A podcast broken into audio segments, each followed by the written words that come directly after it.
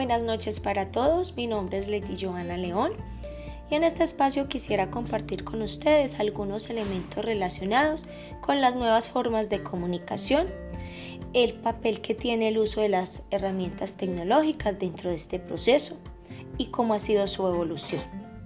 Nos centraremos hoy entonces en el proceso de lectoescritura y la manera como los medios tecnológicos lo han permeado, siendo esto un aspecto positivo para algunos, mientras que para otros no lo es tanto, más bien lo consideran como una dificultad. Eh, desde mi experiencia como estudiante, como docente y también como madre, reconozco la importancia de como la importancia de la tecnología como un medio interdisciplinar para el aprendizaje un sinnúmero de herramientas llamativas e interesantes que si bien nos facilitan procesos, también exigen un uso crítico y responsable, eh, mucho más en el momento en el que, se nos, en el que nos encontramos, una sociedad líquida, eh, rápida de momento, en donde se da prioridad a la productividad por encima de la humanidad. Ante esta situación, eh, mi reto y el de ustedes es grande. Se trata entonces de entender la tecnología al servicio del hombre y no el hombre al servicio de la tecnología. En este sentido, y con respecto a lo anterior, eh, quisiera mencionar algunos autores eh, que encuentran favorable la incorporación de las tecnologías a la educación. En este caso, por ejemplo, eh, Neil, Neil Selwyn mantiene una postura conciliadora con la tecnología. Él además piensa que esta representa un sinfín de posibilidades constructivas para la evolución de la humanidad. Sin embargo, eh, hay otros autores que piensan que difieren de, este pensamiento, consideran importante no tener tan de cerca el uso de las herramientas, por el contrario piensan que ella es una amenaza para el hombre.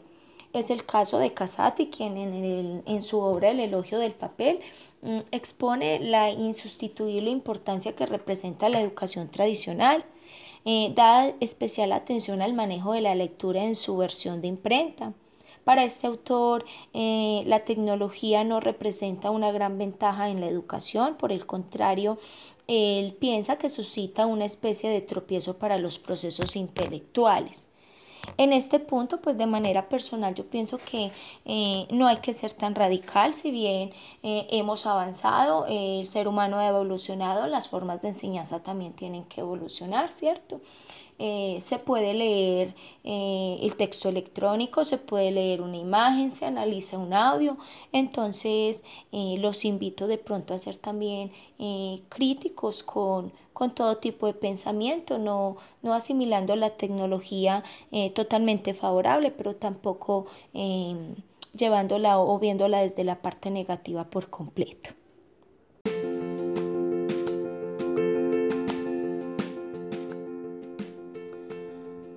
Continuando con este tema tan interesante y a partir del panorama que se esboza, me parece importante escuchar la opinión de otras personas con respecto a la manera como visualizan la tecnología en el proceso formativo, propiamente en la escritura, en la lectura. Escucharemos entonces el aporte de la docente Daisy, eh, quien trabaja con estudiantes en edades eh, superiores eh, propiamente en el ciclo complementario, que nos comparte sus percepciones en relación al tema y la manera como los chicos hacen uso de las TIC en su cotidianidad.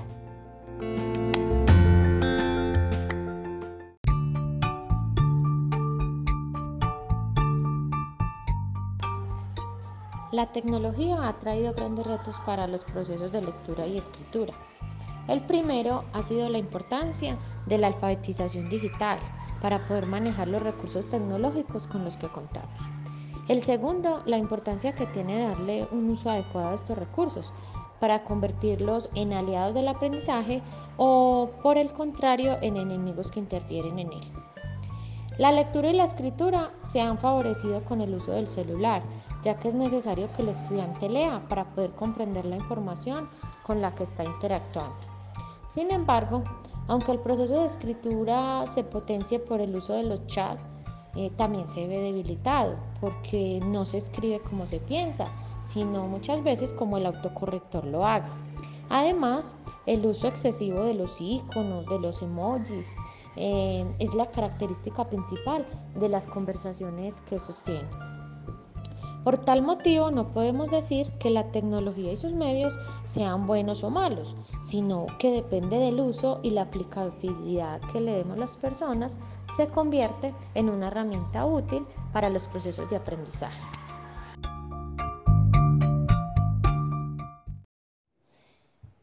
Al escuchar a la profe Daisy, coincidimos entonces en que no se trata de calificar la tecnología como buena o mala, ya que a veces nos favorece, otras veces no tanto. Se trata de formar a los estudiantes, a nuestros hijos, a la sociedad en el uso responsable y controlado de la misma, de sacar provecho de ella para nuestra evolución personal y social.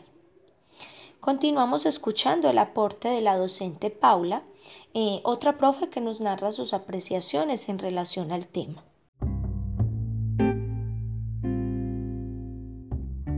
Pues creo que la tecnología amplía los canales de la comunicación. Sin embargo, la competencia comunicativa aún sigue siendo un poco compleja pues estamos en una sociedad donde los datos y la información se convierten en un negocio y el interactuar con otros deja de ser un acto de crecimiento colectivo para convertirse en un hecho que puede traspasar la línea de lo legal.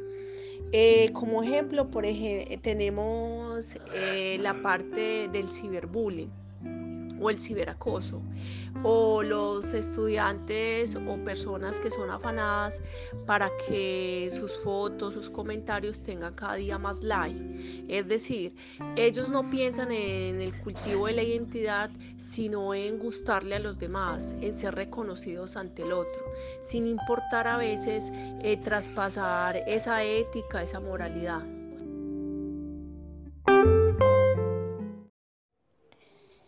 Después de escuchar a la compañera, es importante reconocer la manera como muchos jóvenes se han dejado absorber por estos medios. A través de ellos se han acercado a unas personas, pero a la vez se alejan de las que han tenido más cerca. Millones de amigos en redes y solos en la realidad. Muchos interrogantes nos quedan. ¿Qué pasará después? ¿Hasta dónde llegaremos? ¿Dominaremos la tecnología o ella dominará al hombre? Seremos reemplazados por máquinas? La verdad, no lo sabemos.